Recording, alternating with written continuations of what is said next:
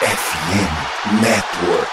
We're going to double. Oh, one-hander. Patterson is in for the touchdown.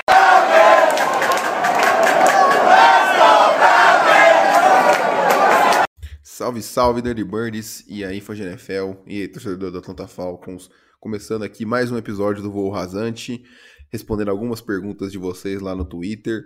Hoje comigo aqui, a Raso. E aí, Raso, tudo certo? Bom dia, boa tarde, boa noite da sua correspondente europeia favorita do Atlanta Falcons. Hoje trazendo né, as dúvidas dos torcedores para o nosso podcast, dando a nossa humilde e sincera opinião. Nesse quase pré-jogo, né? Amanhã, hoje já é dia. É, hoje praticamente gente, um pré-jogo Estamos gravando aqui. domingo, né? Estamos gravando um mini pré-jogo. Estou ansiosa, aliás, viu? Não, não participei do pré-jogo, mas eu acho que hoje vai ser um, um jogaço. Tenho boas esperanças e altas expectativas. É isso, cara, vai ser um jogaço. É, antes da gente entrar no episódio, respondendo, respondendo as perguntas, só um recadinho rápido. Se puderem nos seguir nas redes sociais, FalconsPlayBR. Hoje a gente vai fazer a cobertura lá da partida, assim como a gente vem fazendo durante toda a temporada.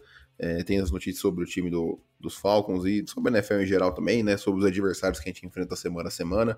Então nos sigam lá, FalconsPlayBR, tanto no Twitter quanto no Instagram. Bom, vamos começar aqui hoje com, com duas perguntinhas. É, a primeira do Gabriel Milanes, o arroba expediente NFL, sigam ele lá também porque ele cobre a NFL como um todo, conteúdo bem bacana. E a pergunta dele é simples, mas complexa de responder. É, por que o Kyle Pitts vem rendendo menos do que na sua rookie season? Cara, é, eu vou falar primeiro, depois acho que a Haas pode complementar o, qual que é a opinião dela. Eu acho que assim, é, primeiro que o Arthur Smith, quando draftou ele, né, é, comentou que queria transformar ele num tight completo.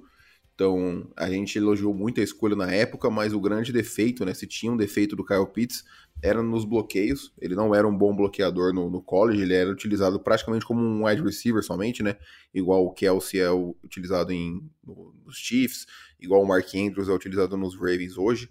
E o, o, Arthur Smith falou que não era isso que ele queria, que ele estava draftando um tarente, porque ele queria alguém que pudesse receber passes, mas também bloquear quando necessário. Então, passado uma temporada, né, com uma off-season inteira para trabalhar, ele já tendo um ano de experiência de NFL, o Arthur Smith começou a aprimorar mais esse lado dele, o que fez com que ele participasse de mais jogadas de corrida, mais jogadas com bloqueios, e não somente em jogadas que ele iria aparecer como recebedor, né? E também, cara, obviamente, né, é, querendo ou não, por mais que o Matt Ryan já esteja com uma idade avançada, a gente teve um downgrade na posição de, de quarterback, né, por mais que o Mariel tenha ido muito bem na semana passada, tenha sido eleito o jogador da, da semana e tudo mais, nas outras cinco semanas isso não, não estava acontecendo. O Arthur Smith sabe das limitações que ele tem ali com o com seu quarterback atual, né, que é um cara que tá somente tapando buraco para esse ano. E, cara, o Mariota tá, tá, tendo uma média de 20 passes por jogo. Só na semana passada o Matt Ryan teve 52 tentativas de passe, sabe? Então, eu acho que passa muito por aí. O que, que você acha, Raso? Olha, para complementar tudo o que você disse, eu realmente não tem como comparar é, os estilos de jogos dos quarterbacks, né? O Matt Ryan sempre ele foi acostumado a sempre ter um jogo aéreo muito confiável, muito sólido, então era uma característica muito presente do, do, do, ataque dos Falcons, ser um ataque muito aéreo, então eu acho que a gente viu o Kyle Pitts brilhar muito mais recep nas recepções, ao passo que o Mariota, para não falar limitado, é um jogador mais de corridas terrestres, né, corridas terrestres, porque corrida aérea é uma coisa que ainda vão inventar, né, opa, falha nossa. Mas. Mas, cara, é isso também. Isso que você falou. O Mariota, ele, ele é uma arma é, muito forte no jogo terrestre, né? Então, o Arthur Smith só vê esse ano tanto que ele tá investindo em, em jogo terrestre. Exatamente. E eu acho que. Até um pouco. Assim, como, como jogador terrestre. Como jogador terrestre, não. Como um jogo terrestre, o nosso jogo terrestre também é bem completo. Então, eu acho que realmente em termos de ataque, o, a posição do Tarend em si fica um pouco ofuscada. É, além disso, a gente não pode deixar de dar uma colher de chá pro garoto, que tá acabando de voltar de uma lesão na, no posterior da coxa, né? Que é uma lesão chata pra caramba de recuperar. É, e é uma coisa muito delicada, pode acabar com carreiras, né? Que acho que, se eu, não, se eu não me engano, foi a lesão do Julio Jones por muito tempo. Tipo, recorrentemente ele machucava essa região. É, não, até hoje. Tanto é que eu acho que, acho que nesse ano a gente tá indo pra semana 7. Eu acho que ele jogou duas partidas. Das seis que a gente teve até agora, ele jogou duas. É, quase todas as vezes por conta desse posterior da coxa dele. Pois bem, eu acho que é uma, uma coisa muito delicada, tipo assim, até não exigiu muito dele, por enquanto, é, para preservar a saúde do garoto. E o terceiro mais importante ponto, Calma, torcedor. A gente tá na semana 7, cara. Tipo, não chegamos nem na metade da temporada direito. Acho meio difícil falar, tipo, nossa, mas o rendimento dele, não sei o quê. Tipo assim, a maioria dos nossos, das pessoas que acompanham a gente aqui joga fantasy sabe que as coisas mudam de maneira de uma, de uma rodada para outra de maneira muito exponencial. Às vezes a gente, às vezes ele pode ter uma segunda metade da temporada incrível ou às vezes ele pode realmente manter o mesmo jogo que ele tá tendo agora.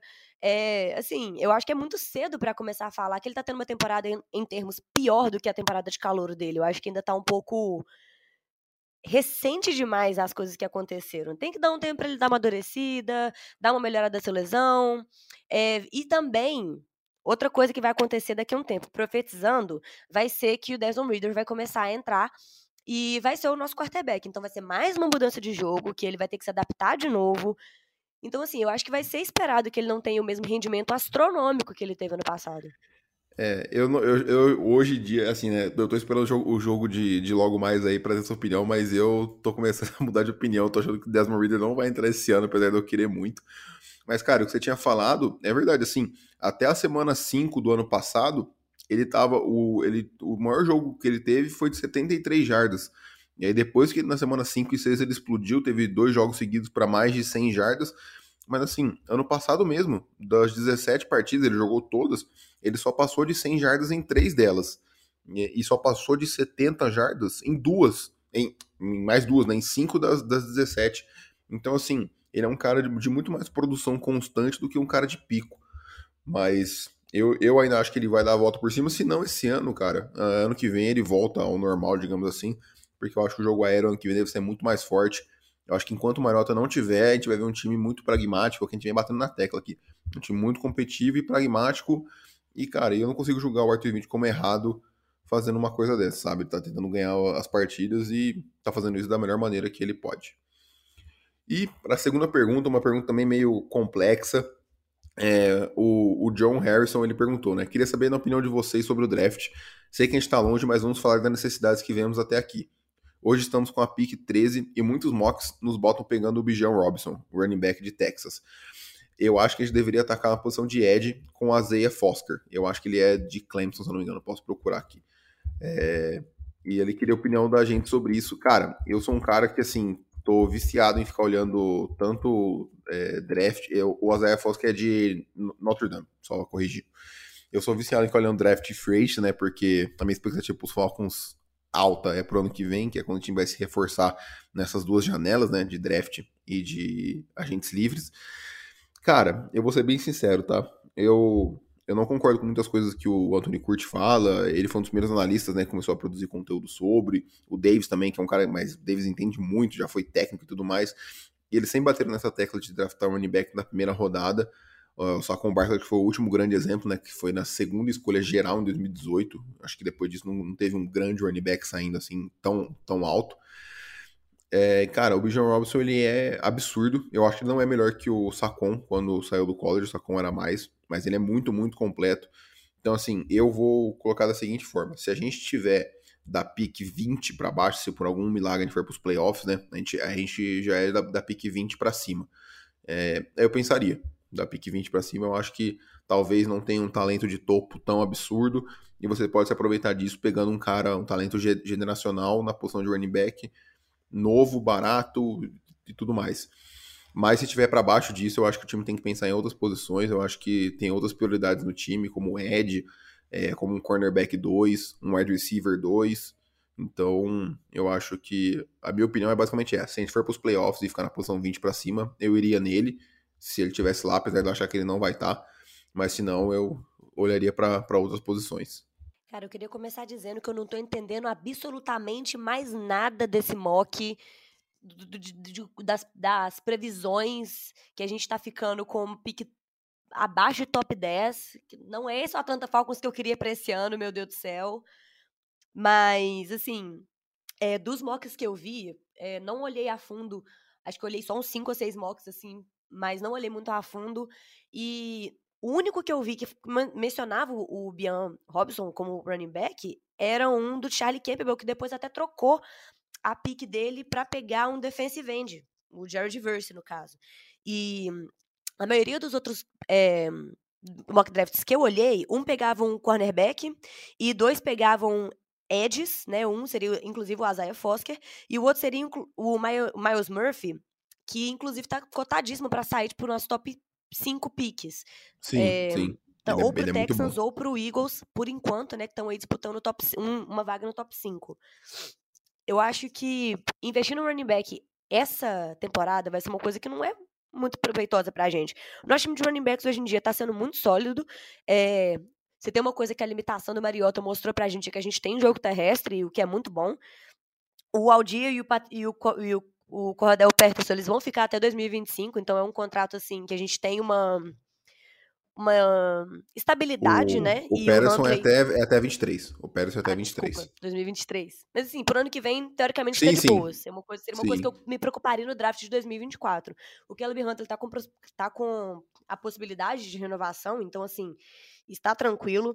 Mas eu acho que seria muito, muito bom a gente investir nessas outras posições. Mais um cornerback para poder é, fazer um jogo paralelo ao do AJ Terrell, também pro caso do, do Terrell é, não ter outra temporada astronômica ou machucar, a gente ter mais uma, mais uma opção de backup, ou um edge para compor a, a, secundária. Eu acho que são opções muito mais interessantes, até porque as projeções até agora estão com o Falcons muito embaixo. Tipo, a gente tá entre 10 e 15 na, na no, no, no, draft. Eu acho que não vale a pena a gente gastar essa posição pensando que a maioria dos jogadores de ataque, entre aspas, principalmente running backs, eles já vão, eles vão estar disponíveis um pouco mais para baixo, sabe? Tipo, a classe, a classe do ano que vem, ela tá tendo muitos, muitos destaques é, como jogadores de defesa, e defesa eu estou incluindo os jogadores de linha ofensiva da secundária, tá? Só para ficar claro, e também com os quarterbacks. Acho que a gente podia, né, assim, se eu fosse general manager, não sou, mas se eu fosse, eu provavelmente pensaria desse jeito. Pensaria que, historicamente, os running backs, eles realmente estão mais para baixo no draft, não precisa a gente se desesperar com uma pick 13, sendo que a gente tem buracos mais importantes para cobrir. É isso, cara. E assim, essa classe de running backs é uma das mais fortes que, que tá tendo nos últimos anos aí, tá todo mundo falando muito bem. É, e até, eu até tô pegando aqui para mostrar qual, e tem muito running back free agent é, pro ano que vem, cara. Tipo assim, muito, muito mesmo. Então, eu até, até pegando aqui, deixa eu até, até dar uma olhada. Mas, tipo, tem nomes como David Montgomery, Tony Pollard. Obviamente, né? Alguns desses vão é, renovar com, com os respectivos times e tudo mais. Mas, cara, eu acho que são muitas opções para você se preocupar. Ó, Saquon Barkley, Kareem Hunt, Rashad Penny também que se machuca muito, mas Josh Jacobs, é, cara, é muito Miles Sanders, então assim, muito cara bom. Uh, então eu, é aquilo que eu, que eu comentei antes. Eu, pelo menos, focaria em outras posições. É, dependendo de como a board vai se desenhar, foi, acho que foi igual esse ano. Eu não critiquei a escolha do London pela maneira do que a board se desenhou. É, acho que não tinha muito ali o que fazer, pelo menos. Então acho que vai depender muito disso também. Mas o que me preocupa é a idade do, do Patterson, né? Já, tá, já acho que vai estar com 32 anos pro ano que vem, ainda mais na posição de running back. Por mais que ele não tenha sido muito utilizado nessa posição durante a carreira, então não deve estar tão desgastado, mas preocupa. E, cara, a gente tem um cara que vai ser segundo anista, e, quer dizer, dois segundo anistas praticamente, né? Porque o Caleb Huntley, por mais que já esteja na liga há dois, três anos, foi ser titular agora esse ano, e o Aldir, apesar de estarem produzindo. Então eu gostaria de ver um running back estrela liderando com esses dois, complementando as carregadas aí pro time. Mas, é, enfim, acho que deu para responder, né? Pelo menos acho que a Haas e eu aqui, somente tivesse uma pique muito mais abaixo, a gente puxaria o gatilho nele, senão daria prioridade para outras posições. Bom, fechamos por hoje. Raso, muito obrigado pela sua participação. Daqui a pouquinho vem a partida aí para a gente sofrer. E é isso. Nos vemos é, amanhã com o episódio do, do pós-jogo, revisando essa partida aí entre Bengals e Falcons. Muito obrigado pela audiência. Um abraço e até mais.